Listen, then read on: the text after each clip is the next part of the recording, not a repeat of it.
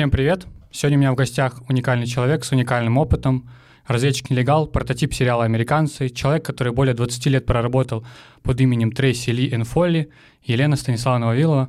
Здравствуйте, Елена Станиславовна. Здравствуйте. Ну, такое представление э, может даже испугать кое-кого.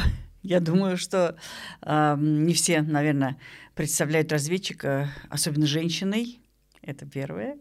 Но в целом, конечно, профессия серьезная. Думаю, что это будет очень полезный разговор для многих, поэтому все, кто нас смотрит, обязательно досматривайте до конца, поддерживайте, э, пишите свои какие-то мысли, подписывайтесь. Мы сегодня попробуем затронуть э, различные темы, начиная от того, как строить коммуникацию, заканчивая тем, э, как вообще контролировать свои эмоции. Но начну я с вопроса такого классического.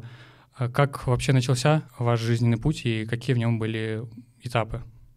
Э, путь разведки. Ну, жизненный путь до этого был обычным. Обычная школьница, девочка, молодая, э, юная, э, активная девушка. Э, затем студентка Томского университета, э, исторический факультет. Ну, казалось бы, все таким, э, в общем-то, обычным путем, которым шли в то время, 80-е годы. Э, проживала я в городе Томске. В общем, очень много молодых людей моего возраста шли таким путем. Школа, университет.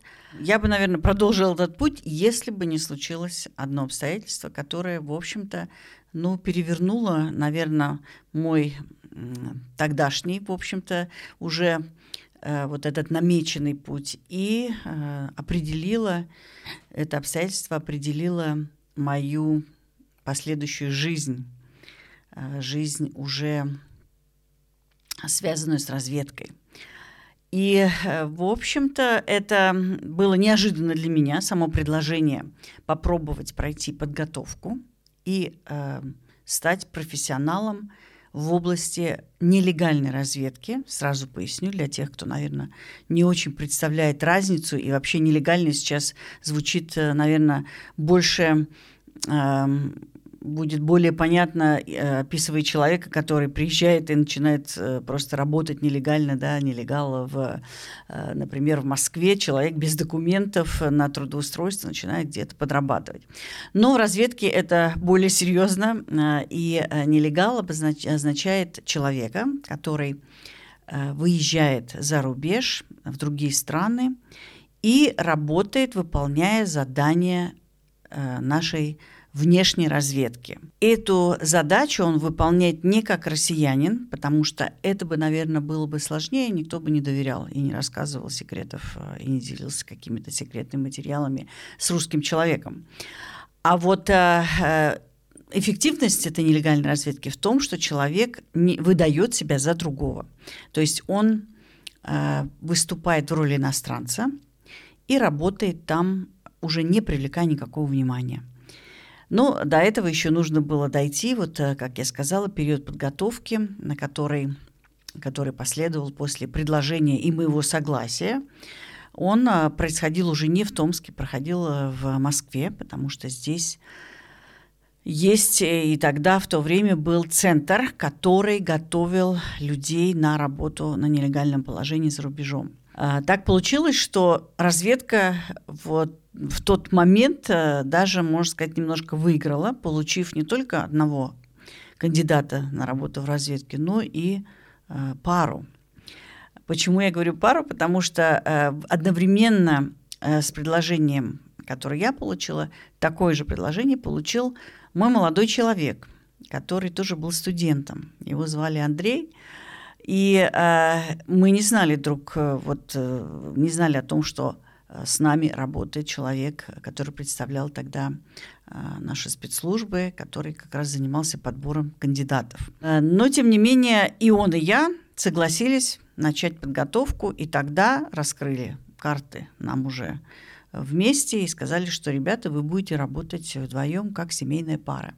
Почему это удобно, в, особенно в легальной разведке? Потому что работа предполагает Э, такое длительное оседание, как мы говорим, работу э, совершенно в иных условиях, и, наверное, одному человеку было бы очень сложно. Но такие случаи в разведке есть, и они в общем-то, тоже доказывают, что люди могут многое и выдержать многие трудности, сложности. Но вот у нас получилось, что мы оказались вдвоем. Подготовка была в Москве, уже мы вместе, тогда мы уже поженились, стали мужем и женой, и она длилась несколько лет. Главная задача была освоить два языка, иностранных языка, поскольку мы должны были работать за рубежом и быть, э, ну, наверное, как для всех быть носителями языка, нормальными людьми оттуда. Это была сложная задача, потому что из обычных советских студентов сделать иностранца не так просто. Э, и все осложнялось еще тем, что у нас не было даже примеров перед глазами. Мы не видели иностранцев, мы не выезжали никуда. Советский Союз, тогда был железный занавес. В общем-то, нужно было все осваивать через кино, а, через беседы с носителями языка, такие тоже были в Советском Союзе. И, конечно, подготовка помимо языка, она включала другие специальные дисциплины – рассказать о них тоже? Конечно, да. Немножко э, расскажу, э, какие это основные дисциплины. Причем подготовка, которую мы проходили, она была индивидуальной. Мы никогда не работали в группе. Знаете, ну, обычно студенты представляют работу в группе, в какой-то аудитории. У нас этого не было. Меры безопасности. Меры, да, конспирация, меры безопасности, строгая секретность. Э, означает, что человек должен готовиться, э, чтобы никто вокруг не знал, кроме ну, каких-то инструкторов. И то человек, который преподавал нам, например, азбуку Морзе или и радиосвязь, он даже не знал, где мы будем работать в последующем.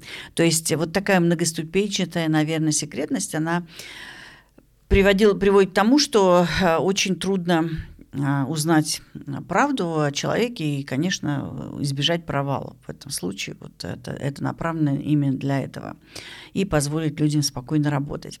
А, значит, было радио, были э, шифры. А, шифры – это тогда нужно было много запоминать на память, были определенные методики. Затем мы изучали наружное наблюдение. Это было необходимо для того, чтобы уметь провериться в любом городе, в любом остановке и убедиться, что за тобой не следят. Ну, как говорится, есть хвост или нет да, на, на жаргоне таком э, немножко шпионском.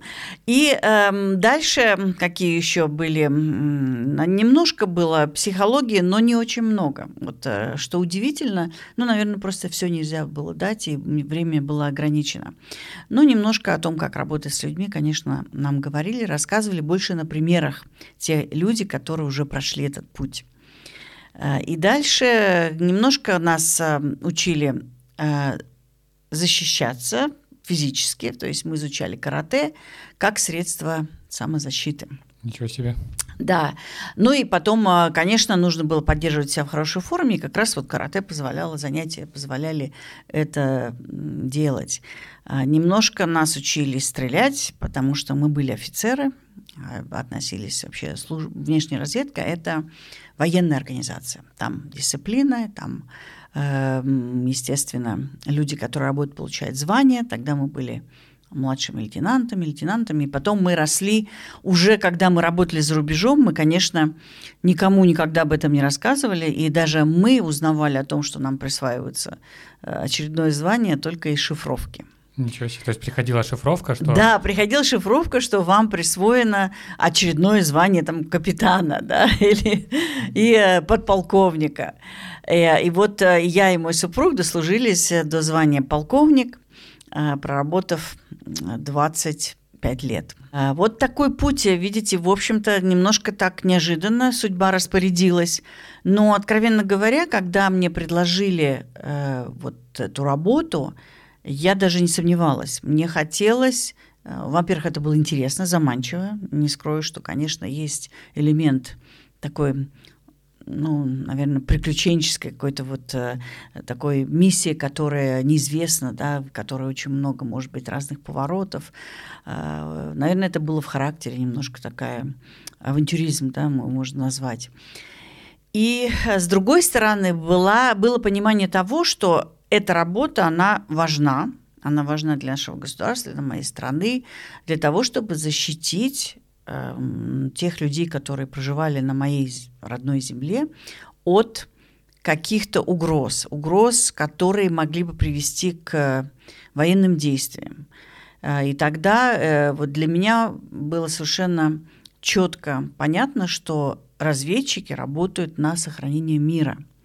Это я узнавала и через те книги, которые мы читали в то время о разведчиках, о которые уже проработали определенное время, и узнавали, как они собирали э, важные секретные материалы. А, ну, самым ярким, наверное, э, таким эпизодом в разведке был, был и есть, остается, это ядерный проект. Mm. Это то, что наша разведка сумела получить секретные сведения о том, как э, технологии создания ядерной бомбы. И это помогло нам, Курчатову и его э, коллективом, создать э, ядерную бомбу, которая, в общем-то, означала, что напасть на Советский Союз в то время никто не посмелся. И, откровенно говоря, вот эта ядерная защита и наша сила, она до сих пор нас защищает. Вот этот паритет, который был э, во время Холодной войны, который сейчас остается, в принципе, э, вот между основными противоборщ... противоборствующими странами э, Запад, Запад и мы. Это очевидно, что тот ядерный проект, который начался в во время Второй мировой войны, он до сих пор нас защищает. Вот, поэтому выбор был сделан, а когда выбор был сделан, уже, как говорится, нужно было идти вперед и доказывать и самой себе, и, наверное, тем людям, которые доверили мне и посчитали, что я способна работать в этой профессии. И вот хотелось доказать, что действительно они не ошиблись оправдать доверие. Очень интересно, на самом деле, по какому критерию происходит отбор. То есть наверняка у вас были какие-то еще однокурсники э, в, с вами на историческом факультете. Очень интересно понять, э, вот под какой критерий должен подходить человек, чтобы ну, его хотя бы рассмотрели. Э, конечно, и нам э, самим было интересно, и, откровенно говоря, мы узнали уже тонкости вот самого подбора и критерии, э, уже вернувшись после вот, длительной работы. И, что интересно, мы встретились с человеком, который нас подбирал изначально скажем так, который в то время как раз работал тоже под прикрытием, негласно в нашем университете и посматривал и выбирал кандидатов. И он немножко приоткрыл эту кухню для нас. Что нам стало понятно? Что искали человека, который, во-первых, будет э, таким усредненным, то есть у него не будет никаких крайностей. Если мы будем говорить, например, о человеке, который слишком рискован, да, и идет на любой риск, э, это плохо для разведки, он не будет сдерживаться и может наделать очень много разных э, бед. Если человек слишком эм, ну, например, боится всего, такой опасливый, он тоже не подходит. А вот кто-то посередине нормально. И э, по характеру человек должен быть гибкий. Вот это, наверное, основное такое качество. И я поняла, почему это нужно. Потом ну, уже э, размышляя над тем, вот, на той, над наверное, истории, путь, э, наш путь, который мы прошли, поняла, что если человек не умеет подстроиться под обстоятельства, то ему трудно будет жить в другой среде, говорить на другом языке. Он будет скучать по всему родному, да, включая даже какие-то бытовые моменты. Ну, скажем, продукты питания, кухня. Кто-то не может жить без наших русских блюд. А, а вот человек, который может приспособиться и жить э, в, в совершенно в иной среде, э, тот человек подходит. К тому же человек должен быть э, креативный, то есть он должен уметь находить выход из положения, он уметь как-то какую-то комбинацию интересную продумать. А, и это, наверное, ну, наверное, здесь такое качество эм, человека, ну, креативного человека и где-то схожий, наверное, немножко с актером, скажем так. То есть человек должен уметь э, перевоплотиться и э, играть роль другого человека долгое-долгое время. Вот эти все качества, если их собрать вместе, вот они должны быть в человеке. Потому что если, например, человек в одном хорош, а, и чего-то не хватает, наверное, в разведке будет сложно. Но, безусловно, никого, никого нет, вот супергероев там нет в разведке. Есть обычные люди, но при желании, при стремлении человек может многому научиться. Например, если человек не очень общительный, а он, и он понимает, что э, ему это необходимо, он просто начинает этому учиться, тренироваться. Да? Если человек немножко нерешительный, он как бы боится, у него есть напряженность внутри, э, тут тоже можно себе какие-то э, ставить задания, да, и каким-то образом тренировать себя, и это уходит. То есть э, человек подстраивается, человек умеет э, Эм, каким-то образом менять свой характер для того, чтобы вот э, соответствовать тем задачам, которые на него возлагают. Если говорить про вас вот до вот этого обучения, то есть до того момента, когда вас, вы были завербованы, и после, отличаетесь ли вы вот на этих этапах? Конечно. Любая работа, любая профессия, она накладывает человека отпечаток в плане такой зрелости, мудрости. Тут и житейская мудрость, но поскольку наша работа Э, заключалась в том, что мы самостоятельно должны были достигать результатов, что у нас даже не было помощников, у нас не было коллектива, с которым можно было бы посоветоваться. Мы во многом э, опирались только на себя. Но мы, нам повезло, что мы были вдвоем, конечно. Мы могли советоваться, и, наверное, идеи одного помогали прийти к каким-то интересным решениям э, для другого. Поэтому э, мы, э, наверное, возмужали в плане, во-первых, самодисциплины, потому что эта работа требует очень много работы над собой в плане того, что ты должен сам себе ставить задачи, сам анализировать, как ты это выполняешь, сам Эм, анализировать свой характер, свои слабые и сильные стороны, и это приучает тебя быть э, таким э, очень критичным к себе и, конечно, э, воспитывает, наверное, определенную такую силу духа и стойкость внутри. Ну и потом, конечно, как много очень было моментов, когда было что-то не определено, либо мы, либо что-то не получалось. И вот преодолеть трудности это тоже себя, ну, наверное, каким-то образом а, подготовить и сделать более таким сдержанным. Вот это точно у нас стало лучше. А, коммуникативные качества, конечно, у нас тоже стали, наверное, по, по э, получше, потому что, во-первых, было много опыта, и потом а, уже постепенно мы выстроили целую систему. А, мы поняли, как нужно делать. Сначала это были маленькие шажки, пробы, ошибки, а потом это все уже стало более а, системно, и мы, в общем-то, действовали уже, наверное, вторую половину нашей работы более эффективно. Вот в этом плане, конечно, изменились. Ну, я думаю, внимание к деталям, внимание к тому, что происходит вокруг, это, это тоже в нас раньше, наверное, не очень было, но под влиянием тех обстоятельств и условий, в которых мы работали, конечно, это пришло тоже. Ну, мы сейчас еще про качество пройти чуть позже поговорим, а, но я бы хотел затронуть тему, есть такое деление условное, экстраверт и интроверт. Да. Как вы можете на самом деле себя оценить, э, опять же, вот выпускница Томского университета, это интроверт был или экстраверт? Mm-hmm. И в конце вот вашего вот этого длинного 25-летнего пути, а, вот эти границы вообще размылись, возможно, в вашей голове, там интроверт, экстраверт, ну, как угу. вот, очень интересно. Э, ну, и что касается меня самой, конечно, я была экстравертом, э, потому что я была очень общительной, причем с раннего возраста.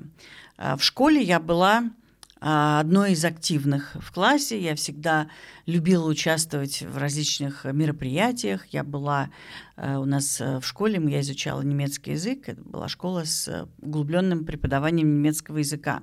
И у нас был такой драматический кружок, где мы ставили пьесы на немецком языке. Мне очень там нравилось быть. То есть я не боялась общаться, я не боялась быть на публике. У меня было множество друзей, знакомых везде. Я занималась в музыкальной школе, занималась танцами. То есть я любила быть среди людей наверное, вот, э, вот эта моя общительность и мое желание быть э, в коллективе, вот здесь э, четко, наверное, обоз... меня обозначает как экстраверта. Э, я э, очень легко сходила с людьми и, в общем-то, была любимицей, если так можно сказать, э, учителей сначала.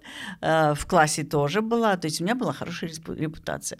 Когда я начала учиться в университете, я сразу, опять же, влилась вот в общественную жизнь. Я стала сотрудничать с газетой студенческой, была старостой группы. В общем, ну, как как говорится, вот эта вот э, моя э, такая, наверное, сторона, она проявлялась постоянно. То, что касается в, вот дальше, дальше мне нужно было быть очень внимательным. Я, конечно, не могла себе позволить быть слишком откровенной, слишком общительной. Почему? Потому что э, когда мы работали за рубежом, уже выполняли боевое задание, у нас была легенда, но мы должны были играть определенную роль и должны были соответствовать национальному стереотипу, должны были э, думать то, что мы о себе рассказываем, внимательно за этим следить. Поэтому это все, в общем-то, ну, наложило на меня, наверное, определенный отпечаток сдерживать немножко свою общительность. К тому же, естественно, как вы понимаете, работа под легендой, она не позволяет иметь э, друзей, с которыми можно откровенничать. И иногда многие считают, что это, ну, это большое как бы это упущение в нашей жизни.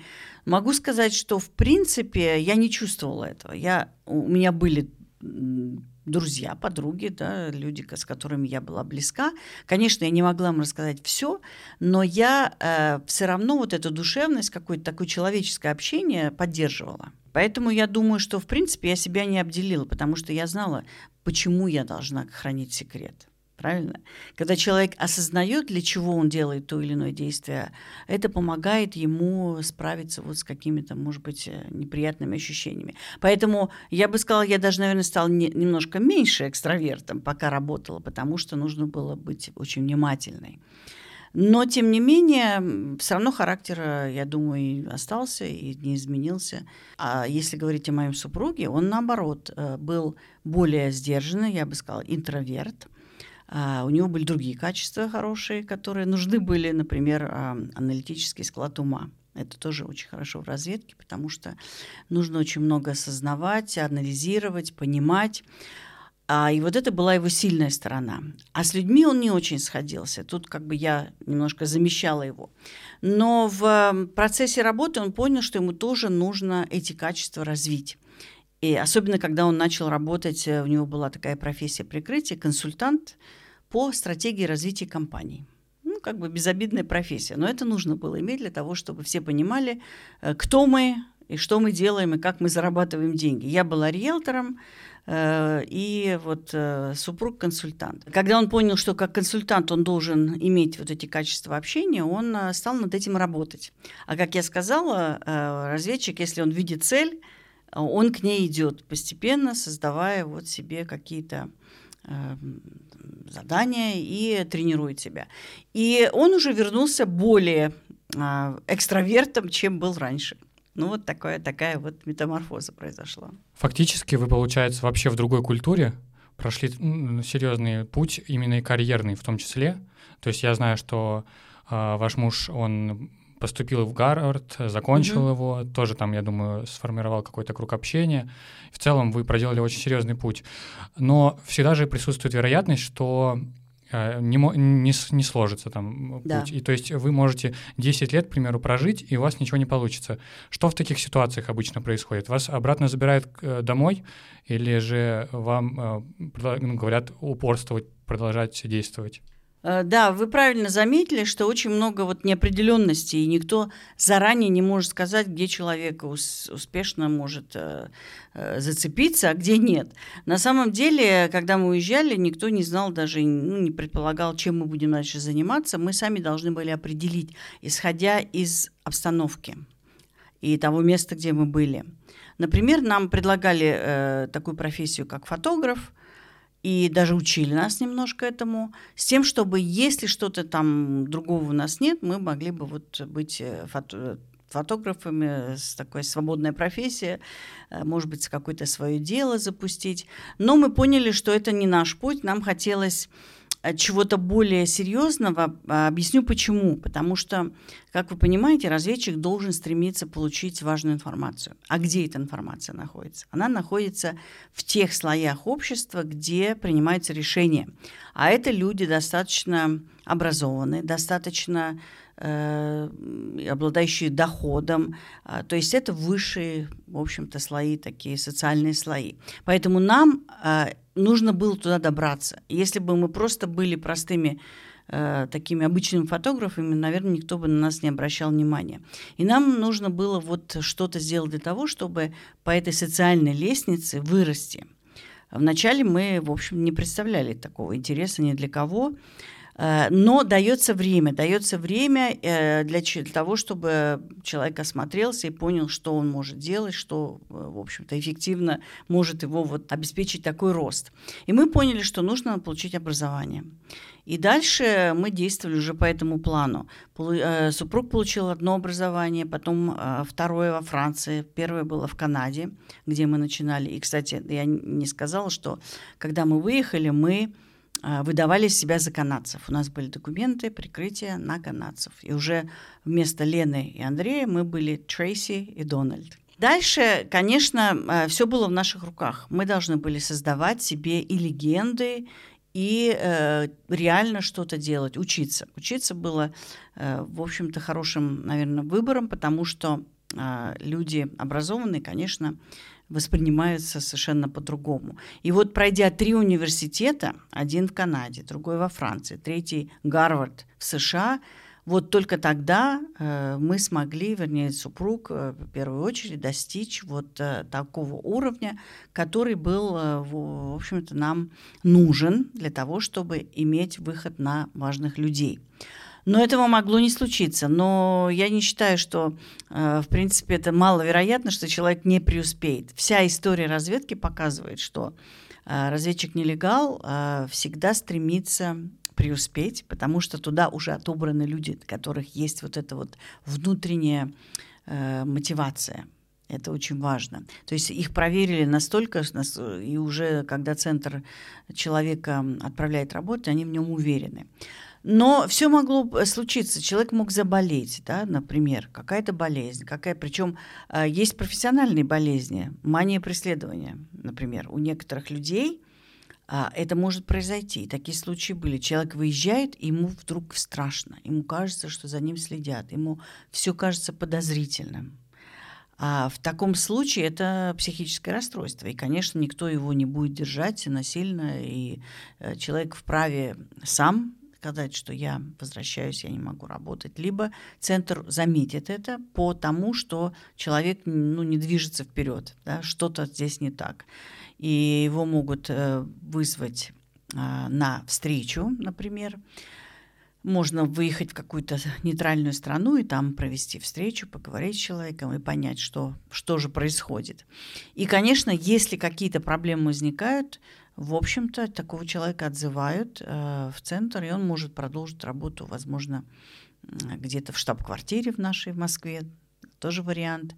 Э, вот, поэтому здесь следят за прогрессом, и если его нет, конечно, начинают искать причины.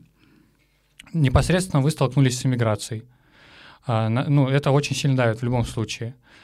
А, были ли у вас мысли о, возвращении и были ли вообще мысли закончить с этим всем и эм, нет, таких серьезных мыслей не было. У нас были моменты, когда, конечно, как обычные люди, мы скучали, мы хотели встретиться с нашими родными, мы хотели посетить наши родные края. Это было, но у нас была такая возможность. Э, были моменты, когда мы приезжали раз, скажем, 3-4 года в Россию для того, чтобы обсудить дела и встретиться с нашими э, родителями. Это позволялось, это была, конечно, целая история, нужно было доехать, меняя адреса и города, но э, такая у нас возможность была, и это хорошо. Но э, понимаете, бросить все, когда тебя подготовили, когда ты, как я сказала, хочешь доказать, что ты э, действительно можешь это сделать.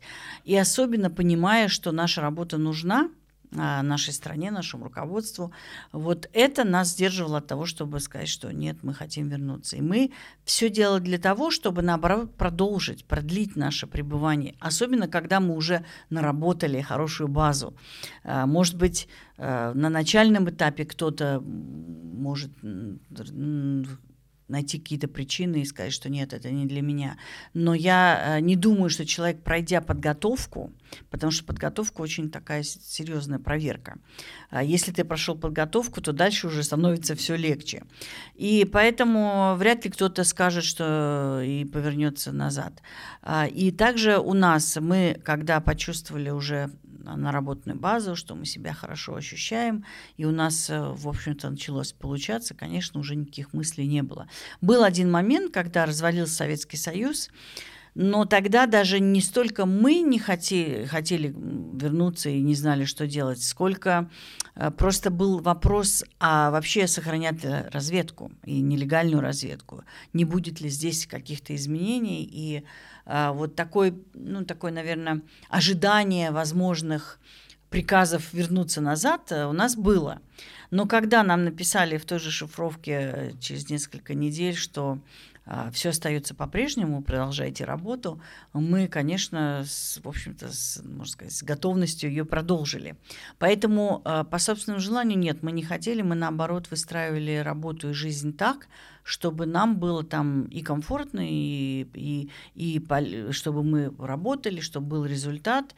Мы, конечно, сами, а, когда уже поняли, что мы обосновались, получили, стало у нас получаться. Мы сами выстраивали себе работу так, чтобы, наоборот, а, подольше там остаться, и никаких э, уже, конечно, мыслей о том, чтобы уехать, вернуться не было, потому что когда ты наработал базу, хочется, наоборот, идти вперед. И, откровенно говоря, если бы не случился арест, э, предательство, то мы с удовольствием продолжили бы до сегодняшних дней нашу работу. Мы считаем, что были бы более полезны, находясь там, в настоящих вот условиях, и передавая важную информацию нашей стране. Поэтому э, я не думаю, что такие случаи очень частые, особенно с разведчиками-нелегалами, которые сами захотели бы вернуться. Хотя трудности, конечно, сложности есть. Все мы люди, и понятно, что есть периоды, когда ты переживаешь, когда ты э, думаешь, что, что там дома. Вот это, наверное, основное такое желание. А с точки зрения работы никогда не хотелось вернуться. Я смотрел еще у вас э, в различных интервью, и у вас была такая одна интересная история, что когда вы пересекали границу Э, не помню точно в какую страну, но вас э, отозвали в какую-то отдельную комнату. Да, на беседу. Вот очень интересно, как вы боретесь со стрессом. Мне кажется, это такой очень э, интересный вопрос. я думаю, что в этом вы, наверное, профессионал. Ну, я обычный человек, я, конечно, волнуюсь, я, конечно, переживаю, у меня есть эмоции. Но э, со временем я научилась контролировать свои эмоции. И, наверное, такой самый основной совет, который можно дать э, любому человеку, который переживает стресс или находится в какой-то конфликтной ситуации, это э, попытаться сдерживать свои эмоции разумом. То есть объяснить себе, почему это происходит, почему он так реагирует, и попытаться, ну, как бы себя урезонить, да, как мы говорим. Вот это мне помогало. Либо вот то, что работало на границе, например, при пересечении границ, потому что это достаточно такой стрессовый да, э, момент, потому что э, ты не знаешь, как, э, кто будет с тобой, ты как бы один на один с пограничником, и, в общем-то, не контролируешь особо ситуацию. И, конечно, это волнительно, потому что каждый раз ты думаешь, а вдруг что-то не так, вдруг с документами не так, вдруг они что-то там заподозрили. И э, вот тут надо было что-то придумать, как-то себя успокоить. И я нашла такой способ, когда я пыталась отвлечься – то есть отвлечься, то есть не пытаться вот в голове держать и прорабатывать вот эту ситуацию, которая происходит. И, в принципе, любой человек это может сделать. Если что-то происходит, он должен успокоиться, сказать, все, надо подумать о чем-то другом, переключиться одним словом. Вот я так э, слегка переключалась, э, например, э, заводила такой совершенно безобидный разговор с пограничником, задавала какие-то вопросы, иногда касающиеся страны или города, куда я пребывала. И это немножко разряжало обстановку. То есть и он отвлекался, да, наверное, не так внимательно разглядывал там мои документы. И для меня это была, э, была небольшая разрядка, когда я не прокручивала в голове вот эти вопросы. А вдруг, а вдруг, а вдруг. Я просто отвлекалась, думаю, вот, улыбалась. Ну, то есть эмоции, вот это все, оно мне помогало пере, пережить вот этот острый момент. И дальше тоже, когда были какие-то сложные ситуации, мы просто ну, садились и как бы э, продумывали все, раскладывали по полочкам, смотрели, а, какие могут быть плюсы и минусы в этой ситуации. И дальше думали над планом, как э, выйти из той или иной ситуации, которая представляла для нас либо Э, сложность, либо опасность. И поэтому вот э, такой основной совет – это не поддаваться эмоциями, эмоциям слишком. Это нужно э, в себе просто тоже, наверное, трени- немножко так пытаться э, тренироваться время от времени, если происходит просто даже бытовой какой-то э, ситуации что-то вас выводит из, из себя, постарайтесь сказать, что ну, не буду реагировать эмоционально, подумаю, почему так случилось, виноват ли я, виноват ли кто-то другой, и особенно не обращать внимания на то, что мы не можем изменить или контролировать. Вот пример, наверное, той ситуации, которая была во время коронавирусной инфекции, этой пандемии, она показала, что многие люди не смогли справиться с, вот, наверное, с такой ситуацией неопределенности, опасности, а, волновались, постоянно прокручивали все это, постоянно э, читали, наверное, все эти там, необыкновенные разные сведения о том, как это опасно, что может быть, и накручивали сами себя внутри. То есть они реагировали, э, в принципе, эмоционально на вот эти, на происходящее. А те, кто просто сказал, ну что я могу сделать? Я должен быть аккуратным, выполнять какие-то меры безопасности, но дальше я должен жить своей жизнью и делать э, какое-то дело, отвлекать себя от того, чтобы постоянно думать и бояться. И вот э, ну, этот пример, который вот показывает, что люди, может быть, даже себя немножко где-то нашли или прочувствовали вот эту ситуацию, прошли и э, затем могут поанализировать, как они реагировали. Паниковали они, либо они успокоились и сказали, что я буду типа заниматься чем-то конкретным, буду себя занимать. Если оказался дома в изоляции, я прочитаю книгу, которую я давно хотел прочитать, или я пройду какой-то курс, я научусь чему-то, понимаете, вот занять себя, отвлечь. Это то же самое, что вот я делала при таких моментах прохождения границы, например. Но так или иначе же все равно человек, который волнуется, у него есть, э, ну, вероятнее всего, какие-то невербальные признаки. Да. А, можете ли вы как-то в человеке вычленять эти признаки и как э, устранять в себе эти признаки? Э, устранять всегда нужно тренировкой, то есть э, следить за собой и, наверное, ну, анализировать, если что-то произошло, просто продумать, как вы среагировали, почему вы так или иначе вот так, таким образом себя вели. А распознавать, конечно, ну, с практикой, опять же, потому что мы работали с людьми, и мы обращали внимание на это. И мы видим, э, если человек э, волнуется, например, начинает э, каким-то образом принимать какие-то положения да, тела не очень ему характерные, либо он начинает слишком потеть, либо он сбивчиво что-то рассказывает, да, это тоже признак того, что человек э, волнуется или не может выстроить э, свой, свою, свою какой-то э, процесс, мыслительный процесс, а, и э, другие, ну, покраснения, скажем, да, лица, там вот эти все признаки, они выдают, конечно, человека. Поэтому нужно себя сдерживать, тренироваться, чтобы этого не было, потому что если вы не хотите, чтобы люди видели ваше внутреннее состояние, то нужно пытаться его сдерживать. У нас был такой интересный случай, а, буквально перед эм, арестом, который у нас произошел, ну, э, так, вкратце объясню, что наша карьера завершилась совершенно неожиданно а, и завершилась э, в результате предательства. и ареста. Перед тем, как нас арестовать, буквально за несколько дней к моему супругу подвели женщину, которая э, была агентом ФБР, ну, хотела узнать там некоторые детали и как-то, может быть, его спровоцировать, чтобы он о чем-то ей рассказал.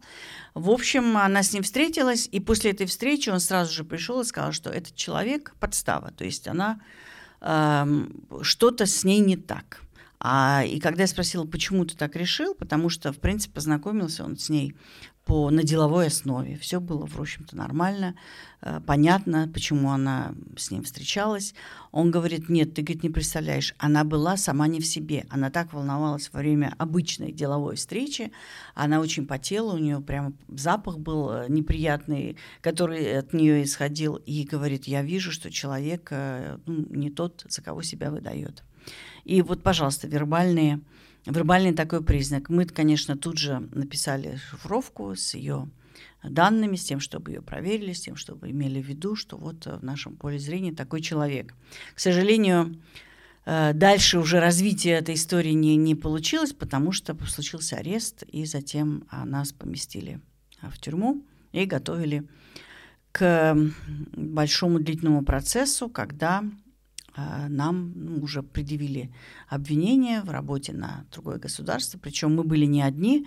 А, предательство было достаточно серьезное. А, человек, который знал многих разведчиков и всех их выдал. В общем, 10 человек было арестовано в США в 2010 году.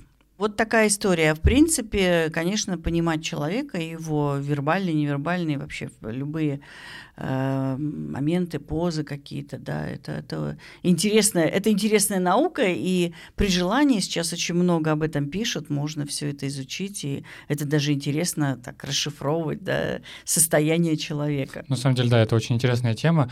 То есть по большому счету, ну, к аресту мы еще сейчас вернемся чуть позже, по большому счету не существует какой-то универсальной такой методички, прочитав которую ты сразу поймешь, только практика.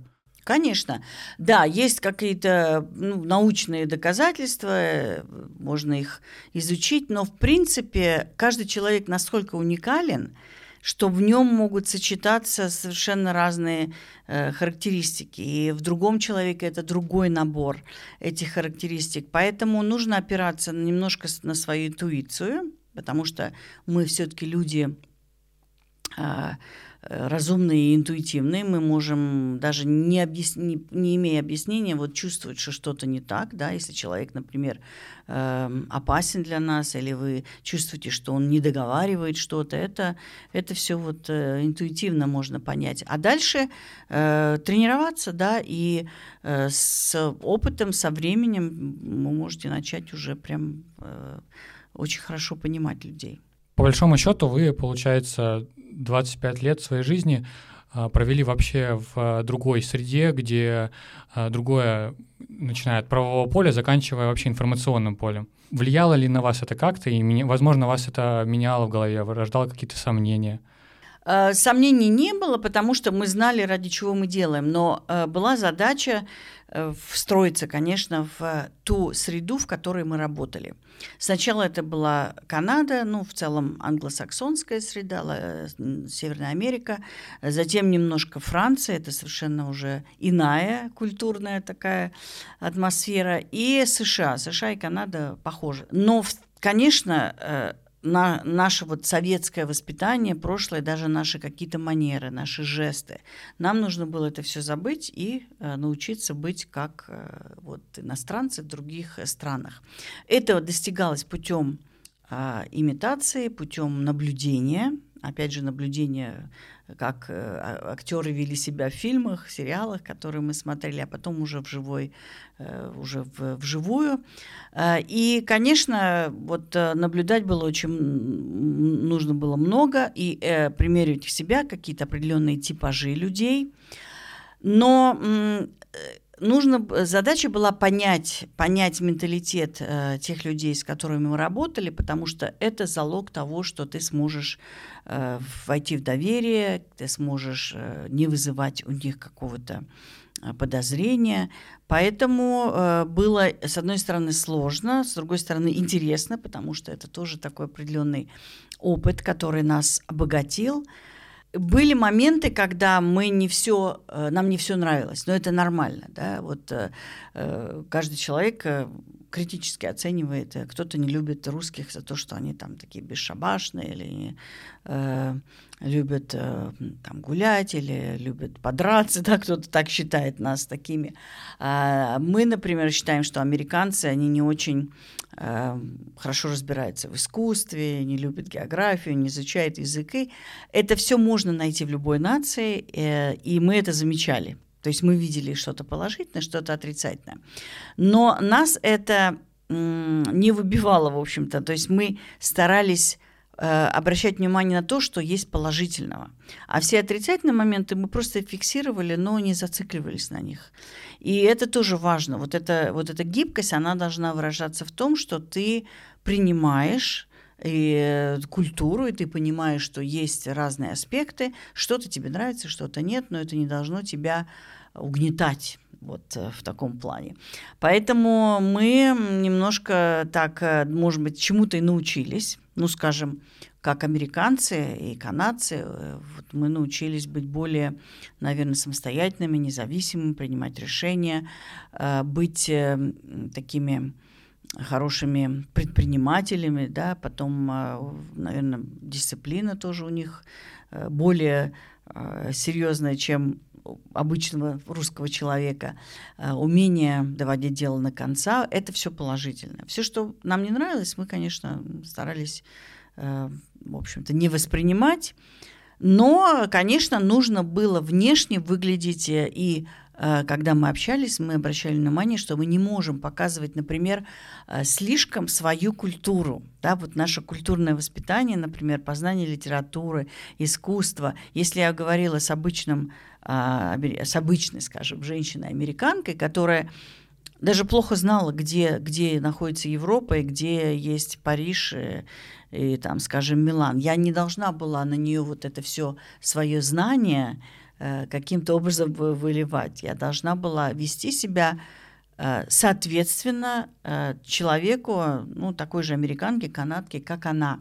То есть я должна была говорить о погоде, о спорте, о каких-то происшествиях местного значения и, конечно, не обсуждать политику, потому что это у них не принято. Вот это, ну, этому нужно было научиться, и это мы старались поддерживать. А вообще в чем вот самое ключевое отличие русского, к примеру, от американца? Наверное, самое основное отличие это в том, что американцы, они индивидуалисты и прагматики. Вот эти два качества – это очень такие яркие характеристики, наверное, любого американца. И даже люди, которые приезжают туда, ну, скажем, эмигрируют э, из той же Латинской Америки, они тоже становятся более прагматичны, более индивидуалистичны. У нас все-таки, у нас и у, евро, и у, евро, у европейцев, в принципе, э, наших соседей, есть вот э, все-таки такое качество, что мы больше как бы думаем об, об обществе, немножко вот наш коллективизм а, нас отличает. Мы а, душевнее, вот мы менее прагматичны. То есть мы можем хорошо относиться к человеку и, и э, наверное, помогать и э, сопереживать, даже не ожидая ничего взамен. То есть мы не ищем смысла вот в каждом нашем действии, тогда как американец, ну, у них не зря же есть такое понятие, что ничего личного, деньги, деньги все о деньгах, а, и э, это накладывает отпечаток на характер человека. Потому что человек очень такой, они целеустремленные, конечно, но у них меньше, наверное, вот такой душевности, которая есть у нас. А как это больше будет в плюс или все-таки в минус для русского человека?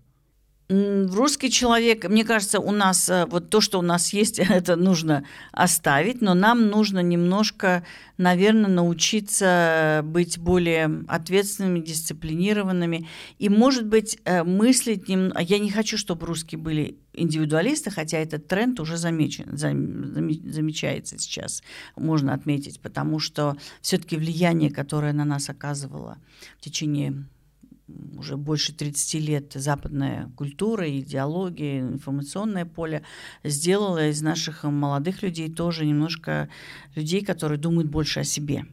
Да, вот это такое общественное, э, думать об обществе и о том, что я могу сделать для других, немножко отошло тоже на второй план. Поэтому э, здесь, мне кажется, уже не надо идти дальше, не надо становиться вот очень индивиду, там, большими индивидуалистами, но э, что можно взять и добавить к нам, чтобы у нас получился такой хороший национальный тип, это наверное, больше уверенности в себе, в своих силах, не стараться обвинять во всех, во всех неудачах кого-то, то есть брать ответственность на себя. Вот это было бы, наверное, русскому человеку на пользу. Ну, в любом случае, у вас сейчас даже еще более важная миссия. Вы, в принципе, показываете большому кругу людей, что такое вообще существует. А, и на самом деле мне интересно очень понять, у вас в любом случае в начале были какие-то ожидания от этой профессии. Потом вот с вами вот это случилось 25 лет, и вот сейчас вы у меня сидите в студии. А, как вы считаете, оправдали, оправданы ли были ожидания или наоборот? Ну, откровенно говоря, в начале вообще представление было такое очень смутное об этой профессии. Было много э, романтики, наверное, и меньше такой вот э, рутины в нашем понимании. А потом а, был период, когда мы поняли, что все не так просто, и будет, будет трудно и сложно. А, и будет много различных моментов, которые нужно пережить, подстроиться. Вот. Но это был процесс. В принципе, э, то есть э, потом казалось, что это сложнее и труднее. В целом, наверное, э, такое впечатление о, о работе, о профессии такое, что это интересная профессия, нужная. И она, наверное, для нас самих вот, э, дала очень много в плане понимания того, что мы э, прожили определенный период нашей жизни не зря. Это, я считаю, что для любой профессии, для любого человека очень важно. Понимать, что ты делаешь что-то э, не только для того, чтобы заработать деньги или стать известным, а для того, чтобы внести какой-то вклад в общее дело и помочь своим согражданам. Вот, э, вот это вот чувство, вот это, понимаете, вот эта общность, наверное, и коллективизм во мне говорит, но для нас это было очень важно. И мы поняли, что это та работа, которая нам дала вот такое удовлетворение. Удовлетворение том, что мы делали что-то важное и что э, мы даже, может быть, преодолев какие-то сложности для себя, все равно э, помогли нашей стране сохранить какое-то мирное существование вот определенный период. И очень долгое время ведь э, был такой паритет, что в общем-то никто даже и не думал с нами вступать в какие-то конфликты потому что у нас была сильная страна, и мы в это время были там за рубежом, поддерживая вот, э, наверное, такое э, сосуществование с другими нашими соперниками. Поэтому я считаю, что мы внесли свою долю, свою лепту в э, общее дело. И это такая благородная миссия. И она нас и, наверное, во многом научила быть ну, наверное, сильными людьми. И э, вот э, проработав э, такое длительное время за рубежом, конечно, мы впитали уже и другую культуру, и язык. Это тоже нас обогатило. На самом деле очень важная профессия, и многие люди молодые в, в основном, когда говорят о каком-то вмешательстве в какие-то государственные дела, о той же разведке, начинают отмахиваться рукой и говорить, ну, нет, это невозможно, 21 век, так, ну, как бы сейчас очень распространено. Но когда там видишь э, людей, которые действительно работали в разведке, э, там, и э, ну, понятно, что в других странах такая же э, ну, аналогичная служба, то здесь, э, конечно, надо понимать, что идет э, большая игра э, больших... Безусловно, да, да. Больших стран. И вот отсюда вопрос, как вы справлялись с давлением именно на, на высокополитическом уровне, который uh-huh. происходил. То есть вы же не всегда можете быть согласны с тем, Конечно, что происходит. Да. Но при этом должны продолжать. Ну, как я сказала, мы, конечно, должны были подстраиваться даже под э, те политические веяния, которые были там, где мы проживали. Например, мы жили в штате Массачусетс э, в США, и там а, превалировала демократическая партия, ну, люди, которые поддерживали демократов. И, конечно, мы должны были соглашаться с мнением, которое они высказывали. Очень часто мы встречались с мнением, негативным мнением о России. И э, мы видели, что люди, которые высказывают это мнение, не понимают процессов, не знают, и все это голословно. Но мы не могли ничем э, противоречить им, ни, никак доказывать, конечно, обратно не могли. Просто нужно было соглашаться. Ну, такая у нас была вот позиция. Э, внутри, конечно, мы понимали все, и мы, наверное, понимали многие процессы в плане политики, геополитики лучше, чем э, любые окружающие нас люди. И это необходимо для разведчиков разведчика, потому что нужно понять, куда идти и какую информацию искать. Из Москвы не все видно. Э, и э, будучи там, почему вот очень важно иметь людей э, на местах в определенных странах для того, чтобы они видели ситуацию изнутри. И они сами могут определить, и понять, что на перспективу будет важным и что можно э, собрать и передать нашему руководству с тем, чтобы планировалась работа, планировалась наша, наша внешняя политика.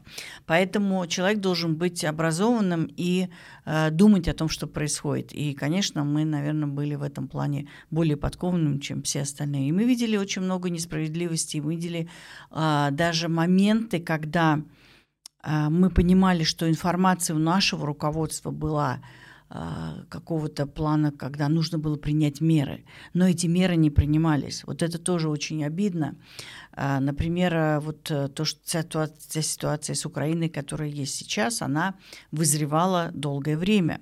И э, если бы, может быть, наше, э, наше руководство приняло раньше какие-то более такие активные э, меры сдерживания, было бы лучше. И э, разведка, безусловно, наверное, не только мы с своего места, но и другие люди докладывали о том, что происходило, как американцы влияют на постсоветское пространство. Не только Украина, это и Средняя Азия. И мы видели, что это происходит, мы собирали информацию, мы ее поставляли, но э, мы считаем, что недостаточно меры были приняты. Это тоже обидно и неприятно. Как, ну, с этим все равно надо жить, потому что ты понимаешь, что э, разведчик только э, подает информацию, он собирает и ее передает. Дальше решения принимают другие люди. Те, кто у власти, может быть, они опираются на какие-то другие соображения, может быть, у них какой-то хитрый план есть. Да? Мы не знаем, мы э, просто воины в поле, где Э, вот что-то происходит э, за рубежом, и мы эту информацию э, коллекционируем, да, собираем и передаем. Поэтому и с той, и с другой стороны, конечно, были у нас какие-то, какая-то реакция, но мы не должны были ее показывать тем людям показывать, что они неправильно воспринимают Россию, и Россия никому не угрожает, и они должны это, в общем-то, должны бы понимать, но ввиду многих обстоятельств, и особенно наверное, э, того э, информационного поля, который создан э, за рубежом, в частности, вот США существует, в общем-то, люди, они поддаются тоже влиянию того, о чем говорят из их, из их различных средств массовой информации, и в основном, конечно, элиты. Элиты — это Э, политические элиты – это вот те люди, против которых мы должны были действовать. То есть мы должны были понимать, какие у них намерения, особенно в отношении нашей страны. Но не всегда, конечно, мы могли выразить свою позицию ясно. Но это было важно именно стратегически, то есть э, какая, какой-то определен... какого характера именно сведения были. То есть э, там, я знаю, что у вас э, одно из сведений, вы говорили в каком-то из интервью, и ваш муж тоже говорил, что, э, во-первых, выборы вот Барак Обама. Да-да-да, было такое. Или обучение тоже я слышал. Обучение украинских военных. А, это, ну, одни, одни из таких направлений. В принципе, их было, различных тем было много. Они менялись, э, потому что в зависимости от того, что видится нашему руководству, нам тоже определенные такие основные направления давали а, раз в месяц. Касалось это финансовых вопросов, например, а, вопросов, касающихся добычи нефти или ценообразования, какие-то экономические, э, возможно, планы США в отношении постсоветского пространства. Вот такие вопросы. Это называется политическая информация. Есть эм, научно-техническая э, разведка, которая занимается поиском э, и секретов э, о технологиях, о каких-то исследованиях. Это совершенно другая. Но что интересно, если человек, разведчик-нелегал, вдруг имеет источник, который может ему передать сведения о технологиях или какие-то секретные данные, касающиеся науки, Э, это все равно, конечно, никто не проходит мимо. И э, мы, например, жили в, в городе Бостон, где было очень много биотехнических лабораторий например, и биотехнических производств. И, конечно, эта информация тоже нам была интересна. Мы искали источники и пытались э, получить ее. Ну, одним из важнейших ключей к получению информации это в любом случае коммуникация, да, нетворкинг. Да, безусловно. Это э, то, чем, э, в общем-то, человек, э, э, который работает в разведке, должен заниматься.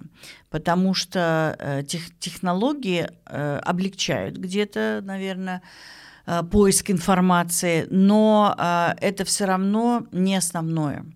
До того, как э, тайная информация попадает в технологический цикл, все равно она где-то замышляется, и это люди, которые планируют, которые э, что-то советуют, вырабатывают какие-то доктрины. И вот нам важно было дойти до людей, потому что э, самая важная информация это та, которая предшествует какому-то решению ну, политическому решению. То есть вот умозаключения, какие-то тенденции тех или иных слоев, в основном элиты, были важны. А кто это может рассказать, показать или как-то продемонстрировать, это, конечно, люди.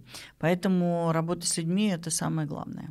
У вас есть удивительная книга про нетворкинг, и там есть одна из фраз, э, ну, прям в самом начале, что стратегический нетворкинг не направлен на создание круга друзей — Отсюда вопрос, э, мы уже чуть-чуть затрагивали эту тему. Отсюда вопрос, э, вообще, что для вас э, слово «друг»?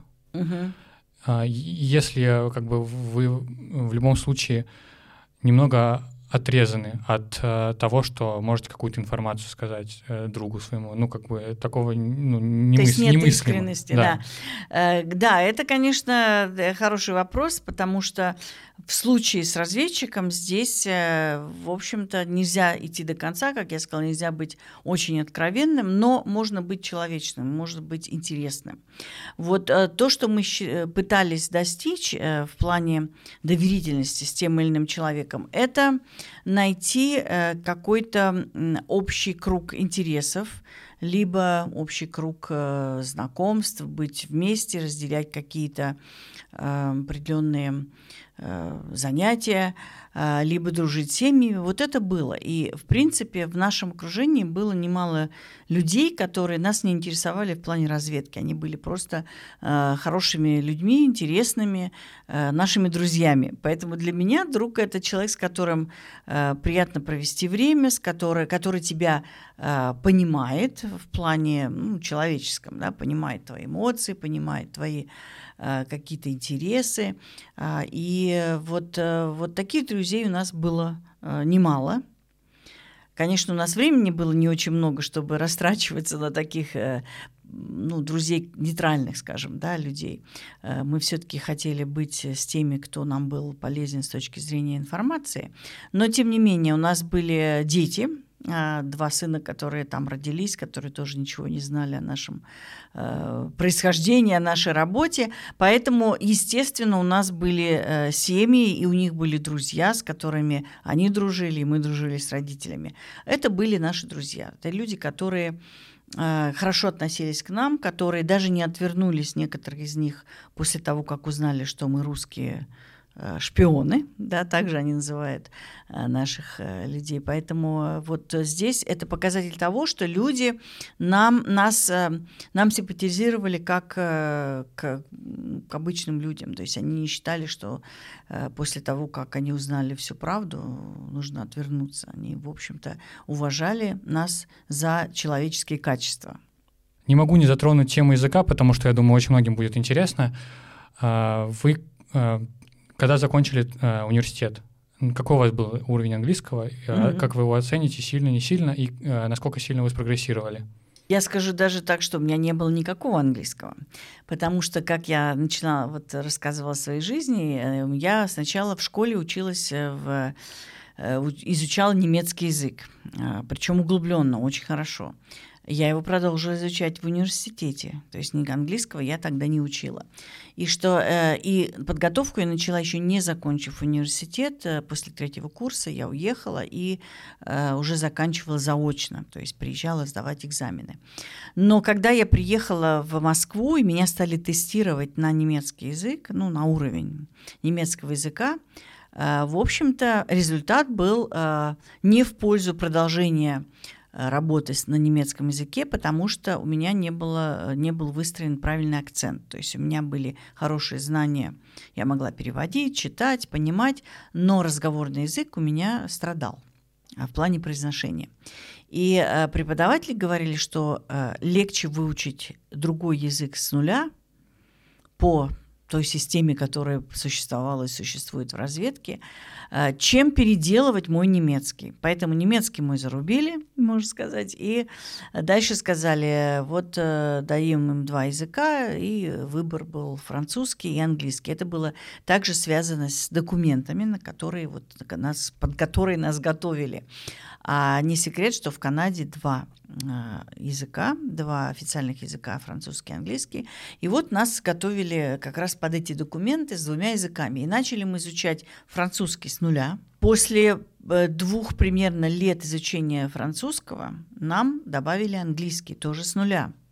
Даже у мужа, ну, в принципе, у него был какой-то уровень, но очень такой начальный английского языка. И дальше мы уже э, учили эти два языка, но очень интенсивно. Вот секрет, опять же, никаких э, специальных систем, таких секретных, да, о которых э, иногда некоторые говорят, что, возможно, там какая-то система, людям просто в голову этот язык как-то вводят под, под, не знаю, какими-то аппаратами, ничего подобного. Такого нет. Это изучение языка один на один с преподавателем, это очень важно, потому что можно следить за прогрессом. И второе – это очень много часов на изучение языка. То есть все наше время, но основное время на подготовке было э, уделено изучению языка. Э, это, наверное, часов пять с преподавателем, потом ты едешь домой, там где-то немножко передохнул или, или съездил э, по маршруту наружного наблюдения, вернулся домой и еще э, делаешь домашние задания, там что-то на память нужно, какой-то диалог из фильма, например, выучить и э, практиковаться, то есть еще несколько языков дома, э, несколько часов дома. И вот э, только таким способом можно изучить язык. Ну и, конечно, ну опять же у нас было желание и стремление. Это тоже важно. Я еще слушал, что вы говорили про повторение фильмов. Да, это очень интересный был метод, и я его часто сейчас советую, когда спрашивают тоже, как изучить. Сейчас можно не только смотреть фильмы, можно смотреть э, в интернете новостные, например, программы, э, слушая диктора, потому что там хорошая дикция, правильный язык, и э, без всяких субтитров, просто пытаясь понять, о чем идет речь, и вот таким образом нарабатывать. А у нас э, была практика запоминания диалогов, из реальных фильмов зарубежных, и затем звук выключался, а мы должны были эти диалоги воспроизводить, э, смотря на экран, ну, то есть играть э, за тех э, актеров, которых мы видели. А при этом, ну, как я понимаю, акцент все равно нарабатывается практикой в любом случае, и ну, невозможно его сразу отточить, не находясь в среде. Э, возможно, если у вас правильный преподаватель, а у нас, кстати, был носитель языка, был реальный француз, который следил как раз за этим.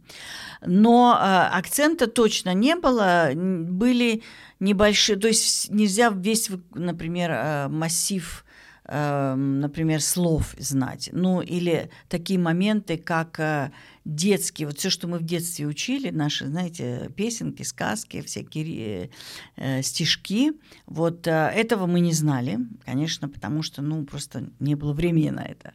Вот это пришлось там мне уже учить, когда даже у меня появились дети, я погрузилась в этот вот детский, можно сказать, фольклор. А, а так, э, не все мы знали, не все мы даже, может быть, в разговорном, такой чисто вот разговорный язык понимали, но главное не подавать виду. И э, имея два языка, э, в общем-то, легко где-то объяснить погрешности в одном знанием другого языка. Для этого вот и дается два минимум языка, которые нужно освоить на уровне ну, почти родных. И потом, например, появляясь в Америке, мы могли сказать, что мы на самом деле а, в детстве и вообще всю жизнь говорили на французском языке. И этого достаточно, чтобы что-то объяснить. Но со временем, конечно, у нас это все ушло, и мы уже спокойно разговаривали при условии, что мы не разговаривали никогда на русском языке. Это тоже а, было наше такое правило, которое мы сразу для себя определили и придерживались все эти годы. И это помогло. Сначала помогло вжиться и быстрее Э, почувствовать язык, начать на, чем, на нем думать, а потом это уже стало таким, ну, как бы нашим, нашей привычкой. И э, э, когда мы вернулись, нам нужно было опять обратно перейти на русский язык, и это тоже было не очень просто. А сначала мы, в общем-то, понимали все, но не могли правильно выразиться, да, всегда почему-то какие-то слова английские встревали, и мы, в общем-то, э, говорили очень так смешно иногда, писать очень было трудно. Но потом со временем мы, конечно, перешли и уже сейчас, э, ну, можно сказать, нормально, и думаем на русском языке тоже. А был ли изначально у вас э, американский акцент? У нас изначально был американский, то есть мы учили английский язык, американский акцент. И мы даже плохо понимали британцев и австралийцев потому что, ну, изначально была, так, был такой преподаватель, который именно владел вот э, американским диалектом. Э, в случае с французским нам пришлось потруднее, потому что э, в Канаде не секрет, что французский язык другой, чем во Франции. А как раз вот этот диалект франко-канадский нам не могли преподать. Поэтому решение было научить нас классическому французскому языку, а дальше мы должны были в своей легенде э, каким-то образом объяснять, почему у нас нет ярко выраженного канадского, квебекского акцента. Э, это тоже ну, была задача, как, как объяснить. И мы придумали для себя такое объяснение, каждый для, из нас придумал объяснение, что мы в детстве с родителями, которые работали за рубежом, проживали в, в Европе. У меня была это Швейцария, и поэтому я ходила в обычную швейцарскую школу с нормальным классическим французским языком. И поэтому он у меня вот такой с детства такой язык, и, в принципе, ни у кого не возникало даже сомнения в том, что я рассказывала. То есть у вас происходит вот э, служба, которая э, вам нравится, которую вы видите важную цель, миссию, и вот в один из моментов происходит в 2010 году э, предательство, просто ну, удивительно по масштабам. Я, я так понимаю, что это крупнейшее вообще в истории нашей разведки. Да, да. К сожалению, да, это предательство было достаточно масштабным, потому что человек, который перешел на сторону американцев, работал а, у нас в нелегальной разведке. Не секрет, что, как я сказала, это такое достаточно секретное подразделение, когда никто не знает, что ты даже там обучаешься или принадлежишь к этому. А, и также не очень много руководителей и людей, кто знает разведчиков-нелегалов. Поэтому, а, завербовав человека, который был одним из наших руководителей, американцы получили себе вот такого очень очень важного крота, да, как мы называем такого человека, и он сумел передать э, им сведения о наших коллегах, о наших методах работы. В общем, достаточно такой серьезный урон. Просто на самом деле удивительная история про ваш арест. То есть я э, что слушал, э, вы рассказывали о том, или ваш муж рассказывал, точно сейчас не помню, э, то, что был день рождения вашего сына, и вы пошли открывать э, да. дверку, и ворвалась да, ФБР. Да, да. Расскажите вот про ваши эмоции в этот момент. А, эмоции, конечно, да, трудно даже объяснить словами. В общем-то, сначала такое, ну, наверное, неожиданность, удивление – а, но э, мы-то понимали, что, возможно, что-то действительно связано с нашей профессиональной деятельностью. В общем-то, внутри уже, уже, как я сказала, вот опять же, мы старались не эмоционально реагировать, а продумывать, что же пошло не так, что мы, где мы запустили ошибку, виноваты ли мы сами в этом. А, вот такой уже пошел как бы внутренний монолог. А, наши дети вообще ничего не понимали, для них это был шок видеть э, родителей в наручниках, а, и агентов ФБР в их доме. А, вот. Поэтому э, переживать мы начали, конечно, а, Потом уже, когда подумали, что вот как, как теперь будут развиваться события, даже больше переживать, наверное, за то, э, что будет с детьми, потому что мы-то понимали, ну, случилось то, что вот на то, что ты не можешь влиять уже, надо как-то из этого потом будет выходить. Э, и первые часы, первую ночь, наверное, мы, в общем, мучились вот этими мыслями, на каждый в отдельных, конечно, э, полицейских участках, которые мы провели, мы, в общем-то, думали, что действительно послужило а, вот э, этим э, послужило причиной ареста. Сначала не было понятно, мы думали, может быть, это не связано с нашей разведывательной деятельностью, может быть, это, э, не знаю, налоговая проверка, все может быть, да. И потом только на следующий день, когда нам дали, передали обвинение, описание обвинений, мы поняли, что дело, в общем-то, серьезное и что оно связано с разведкой. А, и а, единственное облегчение для нас было то, что мы поняли, что это не наша вина что мы не подвели сами себя и не наделали какой-то глупости. А то есть, если бы была ваша вина, фактически исход мог бы быть другой? А, э, исход, исход, наверное, был бы наверное, трудно, трудно предположить, но, понимаете, понимать, что ты сам Э, что-то сделала, что привело к аресту, это очень тяжелое такое вот внутреннее ощущение, правда? А, и, но а, хотя бы это было лимитировано тобой, только вот нами двумя. Когда мы увидели обвинение, мы поняли, что, в общем-то, оказались Э, что это предательство. Почему? Потому что арестовали нескольких человек, а найти разведчиков-нелегалов не так просто. Естественно, это невозможно без того, чтобы иметь источник внутри э, нашей разведки. Поэтому, когда мы увидели, поняли, что это предательство, вот, э, ну, да, мы поняли, что это серьезное дело, что, наверное, нам Э, просто так из этого тоже не выйти, но хотя бы не мы, не мы виноваты в этом. Понимаете, это такое, ну, как бы личное да, ощущение. Вот. И дальше последовало тюремное заключение, подготовка к э, судебному процессу. Было несколько заседаний судебных, на которых нам выносили приговор, потом нас заключали под стражу и э, содержали в одиночных камерах в различных местах. До это было несколько недель, когда мы уже понимали, что, наверное, ну, обвинение было достаточно серьезное, до 35 лет заключения.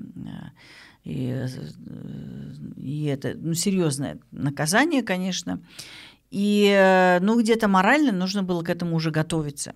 Хотя мы, в общем-то, старались использовать наши все возможности, чтобы каким-то образом облегчить нашу судьбу, готовились тоже. Но вы к... были уже фактически готовы к тому, что придется. Да, но я, я однозначно уже, уже себя видела долгие годы в заключении. Ну, просто понимая, что э, случилось то, чего мы, наверное, больше всего боялись, но я уже повлиять на это никак не могла. Вот э, супруг, он говорит, что он э, был уверен, что э, центр начнет э, искать возможности по нашему возвращению, обмену где-то через там несколько лет. Да? У него было более такое, наверное, оптимистическое э, э, ну, мысли э, по этому поводу.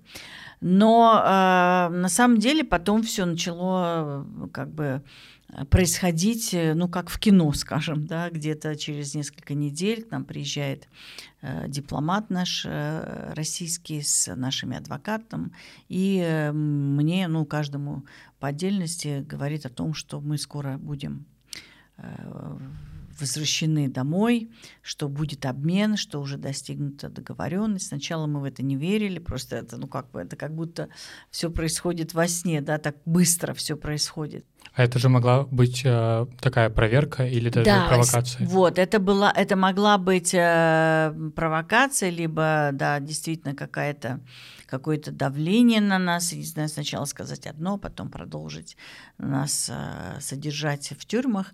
Э, поэтому наши люди знали об этом, что мы не, не всегда можем так легко поверить э, этим словам, и они э, направили из Москвы человека, которого мы все лично знали, тоже наш руководитель, и вот он уже, придя на одно из свиданий в тюрьме, мне прямо сказал, что а, это правда, и он сказал условия, по которым мы должны, ну, что мы должны были сделать, чтобы а, вот произошел этот обмен.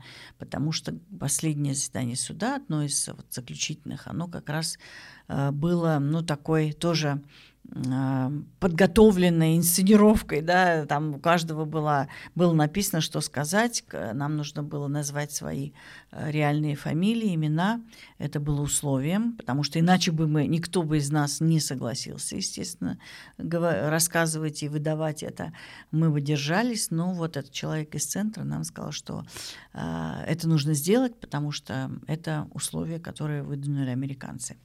И нас обменяли на четверых э, россиян, которые уже э, отбывали наказание за госизмену в России. Американцы вот э, их захотели возвратить, двое в Великобританию, двое в США. Просто на самом деле кино, настоящее кино. Да, это происходило, это даже, знаете, в, в фильмах вот обмен, да, мы есть фильм "Мертвый сезон", там показывают обмен на мосту Э, два э, шпиона, разведчика идут по мосту, и э, один ну, уходит на свою сторону, другой на свою. И, в общем, вот такой обмен. У нас обмен был на летном поле, если так можно выразиться. Значит, два самолета прилетают в аэропорт Вены. Люди выходят из одного из другого, садятся в мини-автобусы. Мини-автобусы переезжают. А, и мы оказываемся не у американского уже самолета, а у нашего самолета МЧС, где нас встречают наши люди. А те, на кого нас обменяли, они наоборот оказываются у американцев в их... А страна специально, да, выбирается такая нейтральная? Да, я думаю, что выбирали, наверное, какое-то было обсуждение, и вот выбрали Вену. Австрия, в принципе, такая довольно нейтральная страна, ну, наверное, можно было бы что-то другое придумать, но, в общем, тут так интересно получилось. Просто удивительно. Да. Ну и у меня такой финальный блок вопросов. Э, что, на ваш взгляд, нельзя простить? Э, нельзя, ну, предательство нельзя простить. Как-то оно, потом это вот чувство того, что ты слишком рассержен на этого человека или считаешь его таким негодяем, он немножко уходит, потому что понимаешь, что ну, это все прошло, у тебя уже другая жизнь, другая, другой период. Но все равно, наверное, в глубине души простить предательство, э, особенно когда человек предал не только ну, какого-то одного человека, а предал дело, да, если мы говорим вот о таком э, случае, когда человек передал очень много информации, то это нельзя простить. Вот. Все остальное, ну, я думаю, в жизни, в принципе, люди делают ошибки, их можно простить. Еще в одном из интервью ваш муж сказал такую фразу, что очень мало людей в разведке, которые могут сказать «я счастлив». Отсюда вопрос, счастливы ли вы? Угу. Э, ну, э, в целом, наверное, я счастлива, потому что э, ну, моя жизнь сложилась не так плохо, и даже учитывая то, что было вот такое происшествие, да, и арест, и, и само предательство, а потом все разрулилось. В общем-то, это, ну, сказать, везение, не повезло. Счастье, оно, ну, он имел в виду больше, что о том, что нет такого всеобъемлющего счастья, что есть плюсы и минусы. То есть как э, человек я, я счастлива, о своей жизни я дов... своей жизнью я довольна, но, например, есть элементы, которые, конечно, э, может быть, э, немножко отягощают на это счастье. Это то, что мы же долгие годы жили в разлуке с нашими родителями, то, что наши дети тоже не знали с самого начала о том, кто мы и какие, какие их настоящие корни, и теперь им приходится вот это все уже а, позже восстанавливать, как-то все это переживать. Поэтому, может быть, э, если бы было полное счастье, то вот этих элементов бы, может быть, и не было, было бы лучше. Но в целом, вот в таком человеческом плане, я считаю, что э, путь, который вот мы прошли, он э, действительно сделал нас э, э, счастливыми людьми. Что для вас значит быть русской? Быть русским – это быть, э, ну, во-первых, э, переживать за судьбу своей страны, а, России, быть, э, наверное, преданным ну, своей истории и своей, своему культурному определенному коду. Вот хоть нам пришлось отойти от него, все равно мы уважаем, мы уважаем своих людей, мы уважаем то, что э, было в нашей истории, и, конечно, я думаю, любить свою землю. Вот это свое, э, вот, причем это же не просто территория, это земля, э, территория, которая населена людьми, которые тебе близки по, э, по крови, по сущности, вот, по каким-то свойствам характера. Вот для меня вот это важно. Такой финальный вопрос. В чем смысл жизни? О, это, это, очень, это очень сложный и такой многогранный вопрос. Но что интересно, вот будучи разведчиками, для нас он, а, в общем-то, не очень часто вставал. Вернее, он был, но мы понимали, что мы нашли свой смысл жизни в служении. А, я не считаю, что, наверное, каждый человек должен а, ощущать это таким образом, но мне кажется, смысл жизни в том, чтобы сделать что-то, вернее, оставить что-то после себя, то есть нести какой-то вклад. Люди, которые занимаются наукой, это их вклад, да, и после них он остается. Это смысл жизни. А люди, которые работают в медицине, они спасают людей, и они видят смысл в вот в этих спасенных э, людях, которые продолжают жить, которые здоровы. Поэтому вот смысл жизни это в том, чтобы быть полезным другим Э, людям и оставить что-то после себя, какой-то след, который будет напоминать э, тем, кто придет после нас, о нас самих. Просто невероятно. Спасибо большое, что пришли. Спасибо вам, да, желаю успехов тоже.